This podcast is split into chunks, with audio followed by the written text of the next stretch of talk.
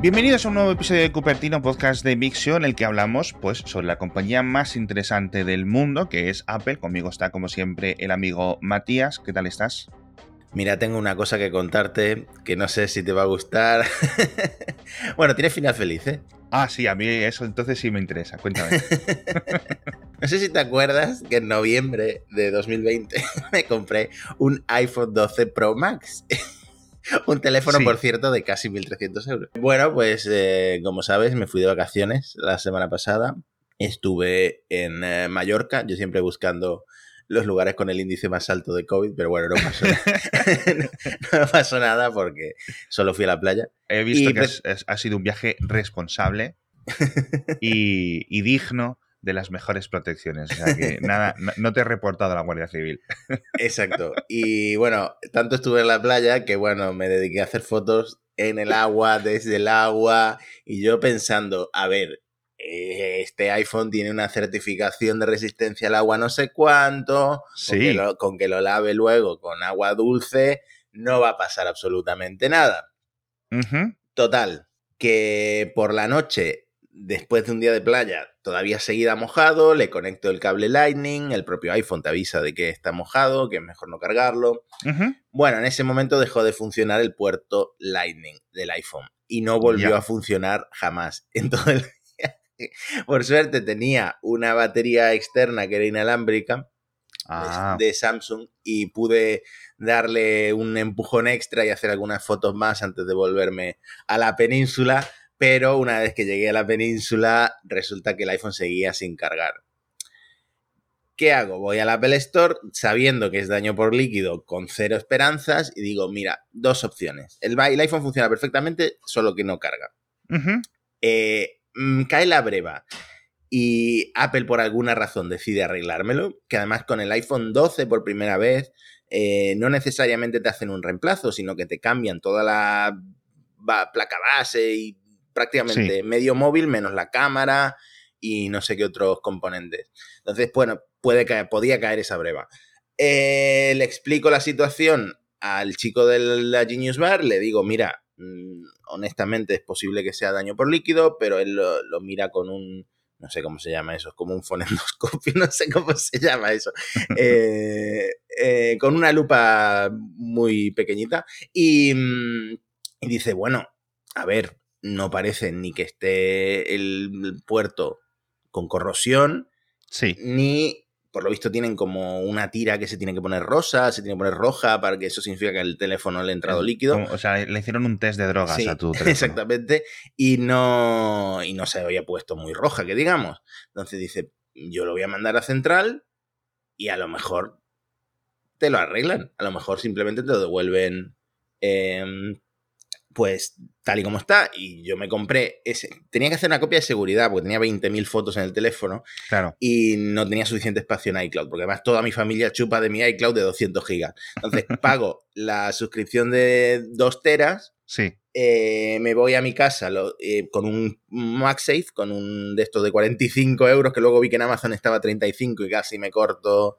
En fin, que mm, lo pongo a cargar tarda la tira de años en subir las fotos a iCloud y cuando por fin termina de, subir las fotos, por suerte la Apple Store abría también en domingo, vuelvo a la Apple Store de Marbella, lo mandan a Central y para sorpresa, te juro que no me lo esperaba para nada, me escriben a los tres días un email de los técnicos de la Central te vamos a mandar un reemplazo completo del iPhone. o sea, que he tenido la, el culo, o sea, la suerte de mi vida eh, porque no me esperaba para nada que me fueran a reemplazar un iPhone que tiene, lógicamente, o por lo menos yo pensaba que tenía daño por líquido.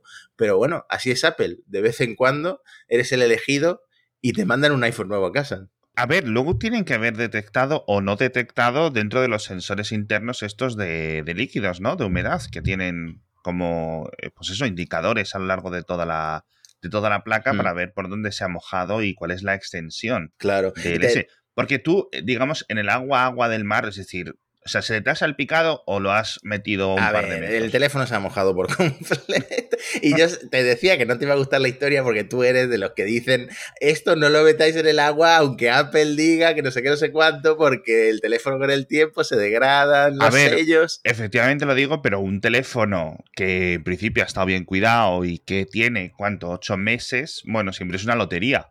Pero bueno. Sí, sí, bueno, no, de, hecho, estoy seguro de que ahora que me lo devuelven, que por cierto estaba un poco rayada la pantalla, que es ese problema que comentábamos cuando salió el iPhone 12, que tenía la pantalla más dura, pero al mismo tiempo eh, era más propensa a rayarse en la arena y tal y cual. El mío tenía, estaba bastante rayado, solo se veía la luz, es decir, e, era imposible verlo cuando la pantalla estaba encendida, pero eh, ahora me lo van a devolver, me imagino que impoluto, ahora sí le voy a poner el cristal templado, le voy a ah, poner la fundita, no sé si lo voy a llegar a vender para comprarme el 13 porque realmente este me va perfectamente, pero, pero sí que lo voy a tener, le voy a tener más cuidado y no lo voy a sumergir ni, ni meterme en el agua ni nada de eso. Hombre, pues la verdad es que ahora que hablas de lo de venderlo, tienes un producto que si haces lo típico de ponerlo en Twitter o ponerlo en tal, puedes decir que es un teléfono eh, claro, pues es un teléfono de julio, si el teléfono nuevo, el 13, sale en septiembre, pues lo has usado dos veces. No es lo mismo usado dos meses que usado 12 meses, ¿no? Claro. Así que a nivel de batería y a nivel de, como dices tú, las partes externas, pues estará mejor.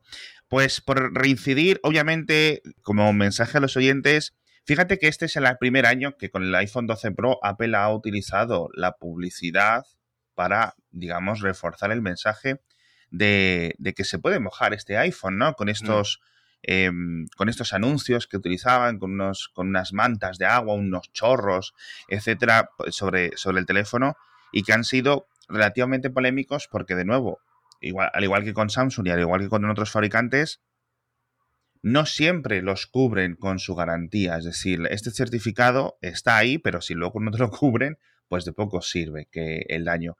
Para Recordar, último caso, el agua salada y el agua dulce se comportan de forma diferente con los componentes electrónicos. Obviamente, mucho peor el agua salada porque tiene un montón más de basura en cierto sentido y de sales y de minerales y de cosas dando vueltas en el agua que pueden eh, hacer estas cosas más peligrosas, pero sobre todo yo creo que lo mejor, lo mejor, lo mejor siempre es si vais a usarlo, y, a mí me parece muy chulo poder sacar ese tipo de fotografías, es comprar las típicas fundas estancas, que creo que en Amazon, no sé los precios, pero sé, que existen y no deberían de ser muy caras, ¿vale? Para GoPro hay 50.000 y para iPhones tiene que haber 200.000. Si tienes un Xiaomi, no sé qué, no sé cuánto, tal, pues eso ya no te garantizo que, existan. Pero para estas debería de haber, así que me, me pongo para mirarlas porque la verdad que a mí también me interesa pues sí, eh, y te, aseguro que el próximo viaje llevaré una funda de esas o directamente no me meteré en el agua. Es que le sacas, primero, estás tú como mucho más tranquilo, ¿vale? Y por otra parte, puedes hacer el cabra mucho más. Es decir, puedes hacer fotos mucho más espectaculares y dentro de 5 o 6 años, pues puedes recordar ese, ese viaje con fotos y vídeos muchísimo mejores, la verdad, y cosas que mm. no estás ahí acojonado de, ay, me llevo el iPhone a la playa y la arena me lo raya, o, ¿sabes lo que me refiero? Porque al final, la gente que dice, no, no te lleves el móvil a la playa, digo, joder, es que si en la playa voy a estar todo el día sin el móvil, pues vaya rollo, ¿no?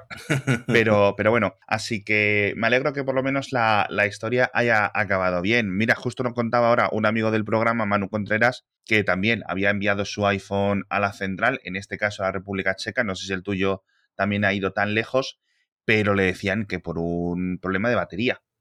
Es hmm. decir, su iPhone 10S, un teléfono de hace, no llega a dos años, ¿no? Sí. Eh, le estaba con menos del 80% de batería. Así que eso Apple los, los cambia sin, sin decirte nada. Y bien, porque claro, volvemos a tener en cuenta ese servicio al cliente que cuando funciona, que es en la mayoría de ocasiones, funciona muy bien en las Apple Store, ¿no? Y que al final sigue siendo uno de los puntos, uno de los puntos fuertes, que esto ya comentamos muchísimo en el episodio aquel de, ¿te acuerdas de los secretos de las Apple Store, ¿no? Los que si entras con amabilidad dentro del Apple Store, no mientes, no les cuentas mentiras, eh, ellos saben, o sea, los genios están cansados, sobre todo en verano, de ver iPhones mojados. No les digas, no, mira, es que salpicó una gota, hizo una pirueta, un ángulo y me entró justo aquí. No, diles, mira, he estado 10 horas en la piscina con el teléfono, ¿no? No, y, los genios me cuentan muchas veces, bueno, me cuentan como si conociera 50.000 genios. un genius, aclaro el singular, un genius me contó, dice, yo tengo aquí gente todos los días, dice, y todo el mundo culpa a sus hijos, macho. Es increíble. Dice, es que no hay responsabilidad ninguna. Siempre es, es que mi hijo me lo cogió, es que no sé qué. Tío. en fin, vamos a hablar de otro tema de hardware. Vamos a hablar de las nuevas betas de Safari, las nuevas betas de. Bueno, realmente las nuevas betas del iPhone, las nuevas betas de Mac, de los, los sistemas operativos, pero sobre todo lo que nos interesa es el tema de Safari porque, tal y como pedías tú, yo creo que Apple te ha escuchado y están cambiando un poco el diseño, ¿no? creo que nos ha escuchado a todos. sí, sí, nos ha escuchado a todos porque no solo en el iPhone, lo que tú decías de que como la barra era flotante, la barra de búsqueda era flotante, estaba abajo, a lo mejor no se percibía bien y, te costaba entender que estaba abajo, ahora la han anclado al teclado virtual. Es decir, que, queda mucho más integrado y que es más fácil. A ver, te voy a decir la verdad, no tengo mi iPhone. Así Eso te iba a decir, ahora, ahora que estás usando. Ahora estoy, de hecho estoy sin móvil, o sea... Eres post, post PC ya, ¿no? post, PC. Compré una pantalla para arreglar un, un, viejo iPhone 6S, el teléfono que más veces he arreglado en mi vida, eh, pero todavía es que no, no lo he necesitado. ¿Estás con el Apple Watch?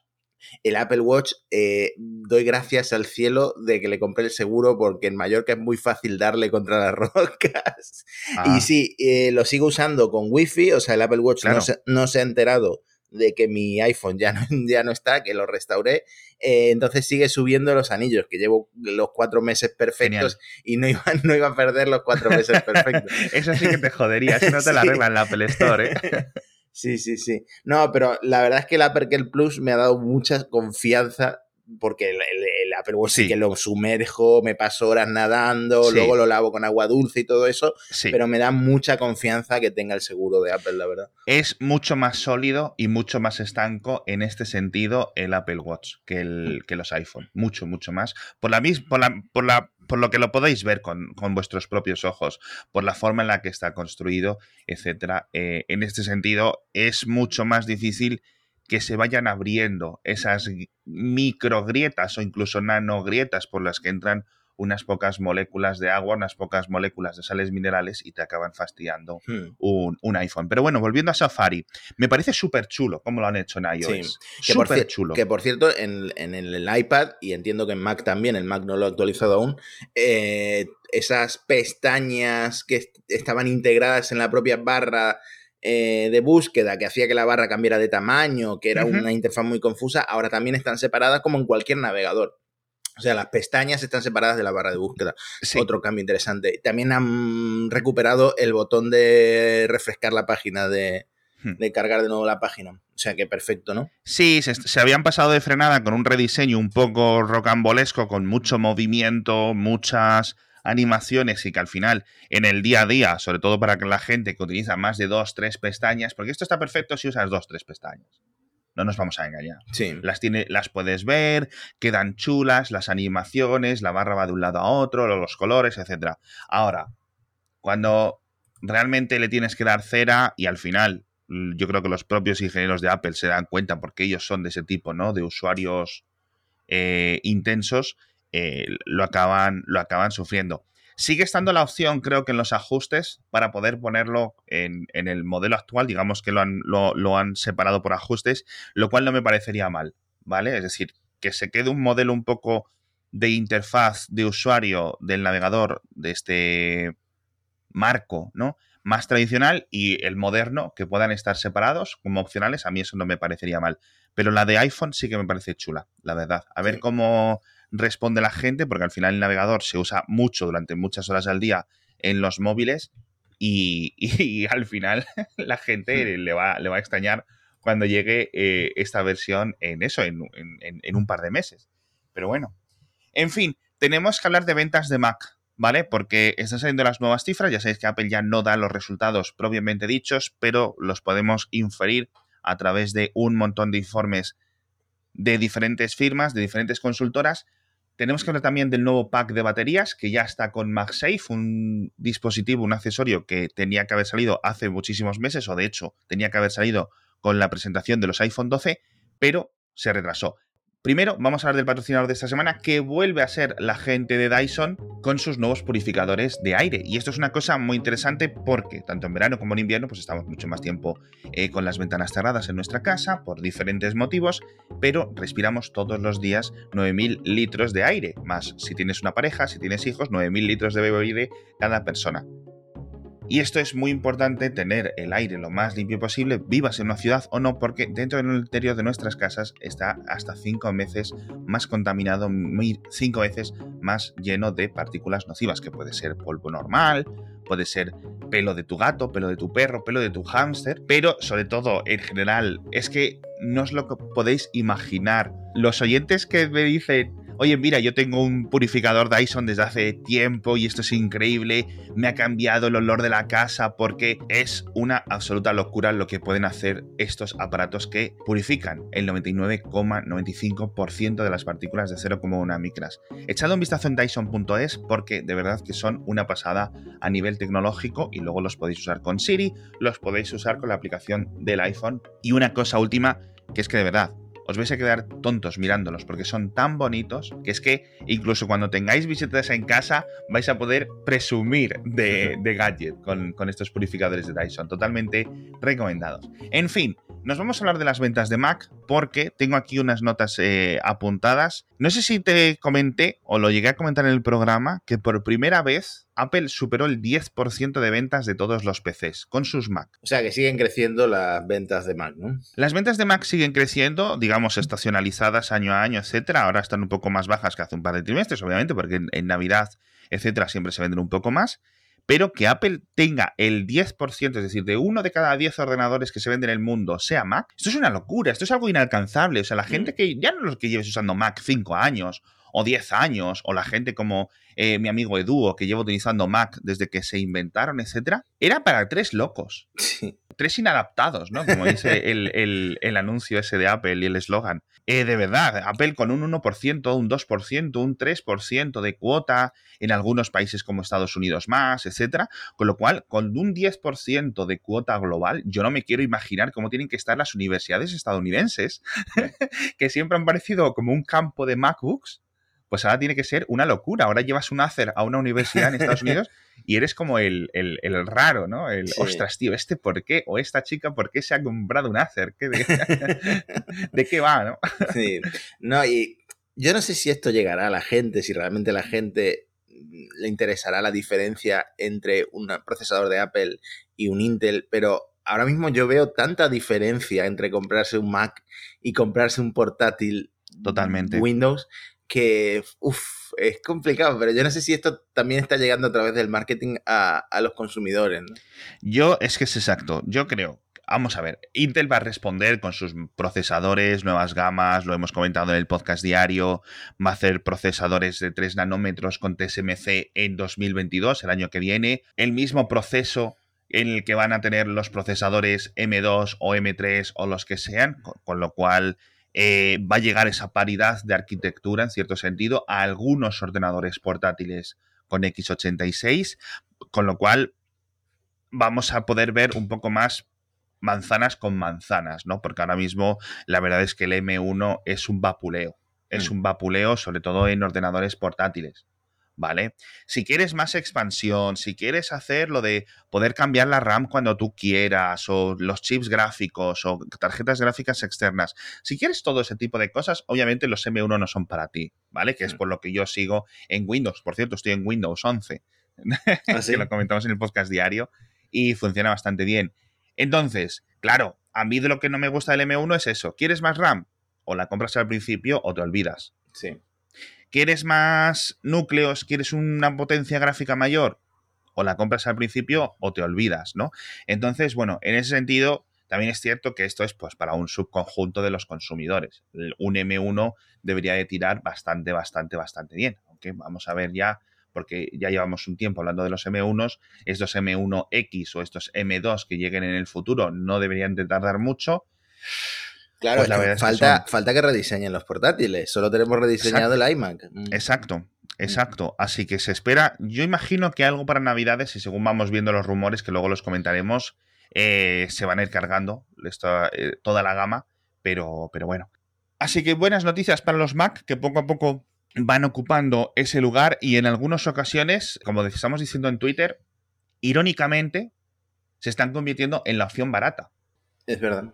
Tradicionalmente este, compras el Mac, pagas un sobreprecio para tener un servicio al cliente o tener un software específico, no sé qué, no sé cuánto, porque necesitas tener un Mac por X o por B, pero es que ahora, incluso para el usuario, como decía antes, ¿no? Que va a la universidad, que se gestiona con una ofimática, un Google Docs y con todas estas cosas, le da igual un Mac que un HP, que un Lenovo, ¿no? Mm. Pero de verdad es que cuando lo miras a nivel de lo que dura la batería, a nivel de la calidad de la pantalla, a nivel de un montón de cosas, ahora que está solucionado el tema del teclado, que ya no tenemos esas quejas, etcétera, sale súper a cuenta comprarse un MacBook Air eh, para la mayoría de personas. Pero bueno, dejamos este tema atrás, vamos a hablar de la batería de MagSafe, que por fin llegó y un precio algo caro o muy caro, tenemos que admitirlo, 99 euros, tío. ¿A ti qué te parece?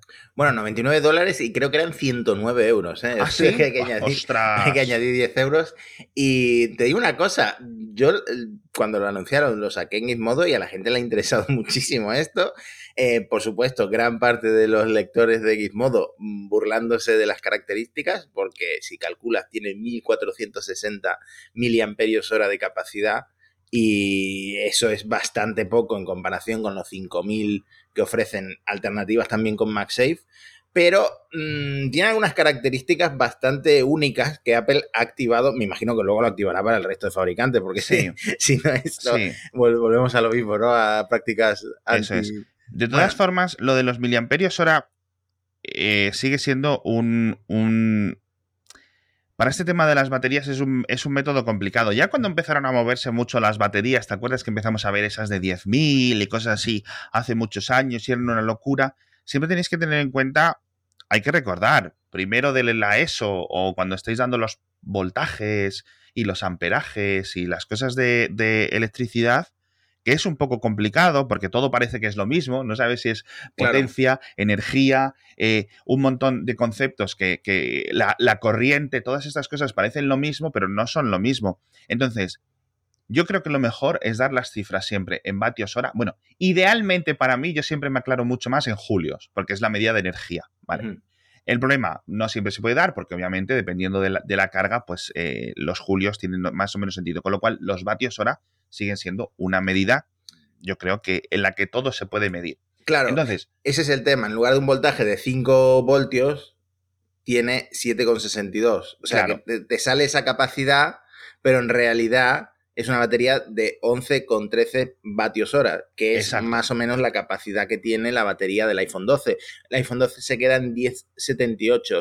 O sea que en principio podría cargar un iPhone 12 por completo, pero claro, la carga inalámbrica no es tan eficiente como la carga por cable, entonces no sabemos aún. El iPhone 12 mini lo carga entero seguro. Sí, porque el iPhone el 11 mini tengo que apuntado que son 8,6 y esta batería son 11,3, con lo cual tienes 3 vatios hora extra que deberían de suplir esa ineficiencia, ¿no? De la carga inalámbrica. Claro, al principio se anunció como, como tú dices, como haciendo la cuenta de la vieja sin tener en cuenta el voltaje, pero ahora parece bastante seguro, garantizado que el iPhone 12 lo carga entero. Lo que no cargaría entero sería el iPhone 12 Pro Max.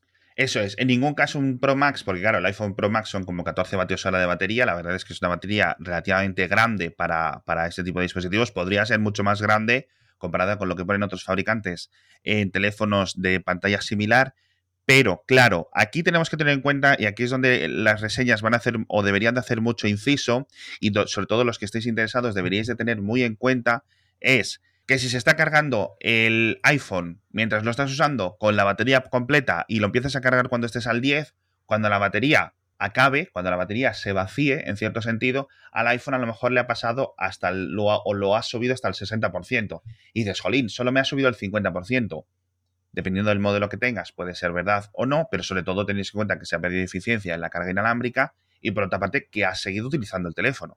Con lo cual, mm. eh, eso siempre influye. Mm. Pero bueno. Bueno, las características estas únicas que te comentaba antes es que Apple por fin, con iOS 14.7 y precisamente para la batería MagSafe, ha activado la carga inalámbrica inversa. es decir, que el iPhone, el iPhone 12, va a poder cargar la batería MagSafe. Y esto hasta ahora no se podía hacer. No, eso, bueno, claro, y, comentabas tú la de Amazon y todas esas, yo entiendo que esto no funciona en esas, lo que pasa que la verdad es que están mucho más baratas. A ver, yo no me compraría esta de Apple, porque es como demasiado cara. Mi mujer seguro que se la compraría, porque es muy chula, ocupa muy poco, pesa muy poco, no tienes ningún problema, la conectas y la desconectas, y la verdad es que no tienes ningún problema. Otras ventajas, lo que dices tú de la carga invertida, que es la primera vez que lo vemos, eso me parece fantástico no solo puedes cargar la batería y el iPhone a la vez conectándole un cable, el cable Lightning, que por cierto viene sin cable y viene sin enchufe, es decir, en la cajita solo está la batería, con lo cual tenedlo en cuenta, porque aparte de 109 euros tenéis que tener, obviamente si tenéis un iPhone ya tenéis el cable, que si sigamos un poco el razonamiento de Apple, bueno, no me quejo tanto como con el, con el iPhone, pero alguna persona estará un poco sorprendida, ¿no? De que le venga sin el cablecito este que cuesta 10 céntimos y sin el enchufe que cuesta 30 céntimos. Dicho esto, poder cargar la batería y el iPhone a la vez, siempre que tengas un cargador, me parece de 20 vatios o superior, me parece algo chulo. Y por otra parte, si la batería está vacía, podéis hacer lo contrario, que es, como dice Matías, la carga inversa. Es decir, que el iPhone, cuando se esté cargando y una vez que supere el 80% de batería, si detecta que tiene la batería de Apple puesta por detrás en el MagSafe, va a empezar a cargar la batería. Con lo cual, esto está muy bien, sobre todo ahora en verano, si lo tenéis en el coche, etcétera, podéis cargar las dos cosas a la vez, no tenéis que estar con dos cables. Eso es muy chulo. Pero por otra parte, y esto te hubiera venido a ti muy bien en el viaje, si tienes esta batería que se conecta por MagSafe de forma inalámbrica y lo cargas, tienes un MagSafe. Es decir, conectas la batería a la corriente y ya está. Y funciona como MagSafe. Es cara, pero es muy versátil, la verdad. Mm, sí, bueno, yo creo que estas características únicas tienen que abrirlas Apple para el resto de fabricantes. No puede dejarlas solo para su batería. No sé, ¿tú qué piensas de eso? A mí, a mí me gustaría como consumidor que sí, para que Anker y estos fabricantes mm. empezaran a, meterle cera por, por estos lados. Y luego que me imagino que mm, conviene tener una funda de esas que tienen el corte del MagSafe de esa, por ejemplo, Apple tiene una de silicona que tiene ese plastiquito en medio circular para que no pierda tanta energía la carga. Me imagino que con cualquier funda no te vale. O a lo mejor te carga, pero muy lento. Claro, hay algunas fundas que son un poco más gruesas, que el MagSafe eh, se engancha, pero queda un poco más débil porque, digamos, está más separado, con lo cual los imanes no hacen tanto efecto. O hay algunas, algunas fundas que son un poco rugosas porque son de algún monigote o son de algo especial que a la gente le gustan mucho. Ya no es en plan estas cosas como, en cierto sentido, asiáticas, que son un conejo y no sé qué y no sé cuánto. ¿Sabes a lo que me refiero? Sí. Entonces, una funda lo más lisa posible, resistente, que el MagSafe no está a mucha distancia. Eh, hay algunas que, aunque no estén certificadas para MagSafe, sigue funcionando, pero mm, obviamente, pues la distancia aquí acaba mandando y acaba siendo un, factor importante. Mm. Una advertencia que hace Apple en la web de la batería es que si tienes la funda de cuero de Apple del iPhone 12, eh, con el calor y con la presión, acaba marcada. Pero bueno, esto pasó lo mismo con el cargador MagSafe de cable. Exacto, mm. exacto. Bueno, esta, esta, viene como con los típicos, con una gomita por el lado que tocan los iPhone, con lo cual incluso si lo pones por la pantalla de cristal trasera, obviamente pues no se raya, que no todos los, todos los, fabricantes acaban teniendo tanto cuidado, pero bueno, al final lo de la carga inalámbrica inversa, como dices tú, eh, yo eso espero que llegue a un montón más de cosas en el futuro, sobre todo pues eso para poder cargar la caja de los AirPods en, un, en una emergencia o, veremos incluso a qué más cosas se les puede mm. ocurrir, ¿no? Pues fíjate, seguro que los AirPods 3 vienen con caja MagSafe porque tiene mucho sentido. Yo eso espero. Yo solo espero que MagSafe lo mantengan con el tiempo, porque si no van a crear otro ecosistema de, accesorios. No, yo creo que yo creo que MagSafe está aquí para, para quedarse. Y lo bueno es que si lo miras por este lado, es mucho más estándar que Lightning. Con lo cual, Vamos a ver cómo lo restringe Apple por software algunas cositas, porque esto sí, pues tienes los widgets de batería específicos que funcionan con esta batería de Apple y no funcionan con las que hay en el mercado. Pero, pero bueno, en fin, que esto funcionará con el iPhone 13, iPhone 14, etcétera, con lo cual es una cosa que es cara, pero si os decidís ir a por ello, pues imagino que os seguirá funcionando con los futuros iPhone sin ningún tipo de problemas. Ahora, yo no sé si el iPhone 13 y el iPhone 14 tendrán Lightning, con lo cual lo que sí sé es que seguro que tienen, tienen MagSafe. En fin, ¿Nos vamos a despedir por hoy o quieres hablar de los rumores rápidamente? Porque tenemos unos rumores como muy ligeros, ¿verdad? Pues dime, dímelo tú, porque yo estaba de vacaciones y me, no, me leído. Pues mira, hablando de baterías, hablando de baterías, tenemos un reporte de DigiTimes desde Taiwán en el que Apple, por ejemplo, pues sigue que discusiones eh, con los proveedores de baterías para los coches, ¿vale? Y por lo visto han estado de turné por todos los fabricantes eh, chinos, de chinos de China principal. Y no les ha convencido porque Apple, por lo visto, está insistiendo en que las, las baterías para sus coches tienen que estar fabricadas en Estados Unidos. Mm. Y los fabricantes chinos no está el clima político como, como para hacer ese tipo de inversiones, porque, oye, pues al final están las cosas regular. Claro, coges un avión, te vas a Taiwán y los de Foxconn les han dicho a Apple que ellos sin ningún tipo de problema, incluso otros, eh, digamos, proveedores se está estableciendo o se están mirando, según Digitimes, esa posibilidad de hacer una macroconstrucción de una mega fábrica para proveer de baterías a los coches de Apple construidas en Estados Unidos. Veremos, esto parece ser que según la prensa taiwanesa es lo que quiere Apple. De nuevo, ¿cuánto tardará en llegar este coche? No lo sabemos. Ahí siguen. Y luego Mark Gurman comentó por de pasada otra vez que si el iPad mini es inminente, con este rediseño, como comentábamos, una especie de iPad Air de 8 pulgadas, Así que eso ya lo podemos ir dando por cerrado, solo nos falta que nos lo enseñen, pues cuando, en septiembre, en octubre, cuando sea, quizás yo creo que serían dos meses con bastantes probabilidades. Y por último, que Apple sigue trabajando en un iMac más grande, es decir, que mm. es algo que, ya hemos conocido por, por, otras fuentes, además de por el propio Mark Gorman. Que va a ser de 30 pulgadas, que va a ser de 32 pulgadas, que va a ser 6K la pantalla, que va a tener el M1X o el M2 o el M2X, incluso decía el Mark Gurman, que yo creo que es la primera mención que veo a un M2X hmm. como, como chipset, eso ya queda para discutirlo, ¿no? Y sabemos y tampoco sabemos si llegaría, pues eso, yo creo que esto ya más entrado 2022, dependiendo de al final las prisas que quiera darse Apple por renovar lo que le queda en, en escritorio. ¿Qué te parece esto del iMac Bueno, un poco obvio, ¿no? Si han renovado el pequeño, tienen que renovar el grande. Pues sí, la verdad es que las cosas de cajón son de cajón y de madera. Eh, con esto nos despedimos. Muchísimas gracias a todos por estar con nosotros una semana más en Cupertino. Demos las gracias poniéndonos de rodillas a ese iPhone renovado que le va a llegar al amigo Matías. Y nos vemos en unos días con nuevos episodios, con más cositas. La verdad es que tenemos un montón de cosas que contaros. Hasta la próxima. Hasta pronto.